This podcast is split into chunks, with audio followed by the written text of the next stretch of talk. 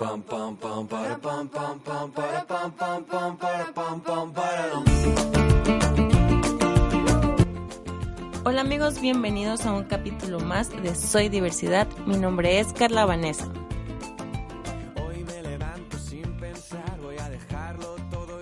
En este capítulo les traigo unas pequeñas historias de personas que han tenido la oportunidad de conocer una parte del mundo a su manera y lo que ha significado salir de su zona y además de lo que se esconde detrás de ellas. Así que acomódate y disfruta de estos minutos. Esta información es del portal Intriper por la redactora Alexandra López. Espero que les guste. Para Tamara Burgos, la vida es para compartirla, para disfrutarla quien aún siendo una mujer joven le diagnosticaron cáncer de estómago y ahí fue donde ella por completo se derrumbó. Pero al tiempo simplemente resultó ser solo un diagnóstico mal analizado y desde ese momento ella se dio cuenta de que la vida le había dado otra oportunidad. La verdad, esa historia es muy interesante. Ella se atrevió a dejar todos sus asuntos como su carrera, a su prometido, a su hogar y familia por irse a pasar año nuevo en Londres ella sola. Desde ahí comenzó la aventura de su vida, lo que la llevó a conocerse a sí misma y ser la persona que es hoy.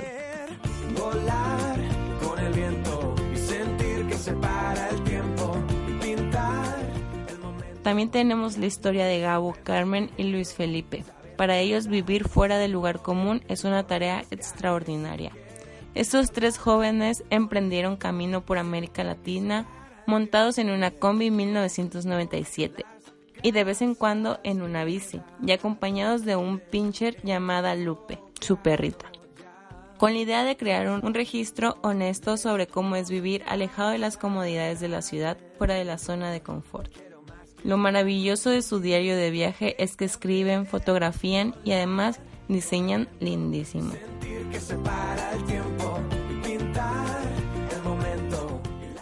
Para Flor y Hermione los viajes sacan lo mejor de ti y te exprimen y te hacen reaccionar.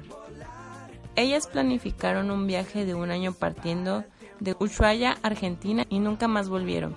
Viajando se dieron cuenta del impacto del intercambio cultural y decidieron seguir su pasión fundado de la mano de Por el Mundo, una organización cuyo objetivo es llevar alegría a las escuelas y comunidades en desarrollo, a través de la educación, el deporte y el arte. Hoy están viajando por Filipinas sobre las gambitas, el triciclo de segunda mano que adquirieron para acompañarlas en esta travesía.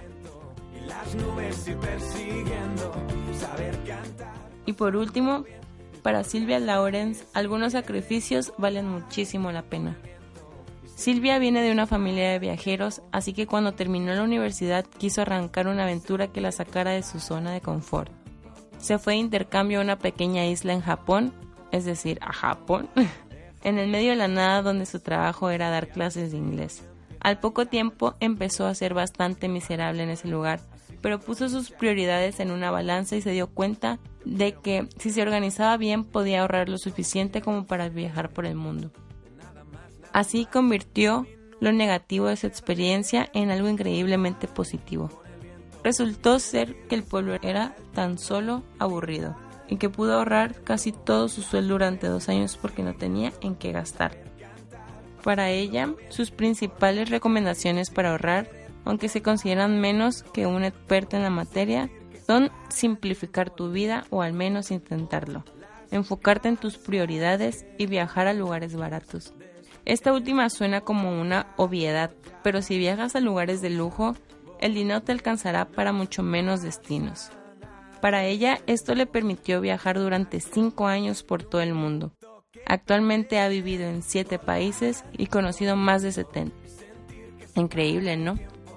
Espero amigos que les haya gustado esta breve, este breve podcast, que los haya motivado para poder pues seguir sus sueños y sobre todo conocer cada vez más una parte del mundo. Muchas gracias. Espero que les guste y que me sigan sintonizando.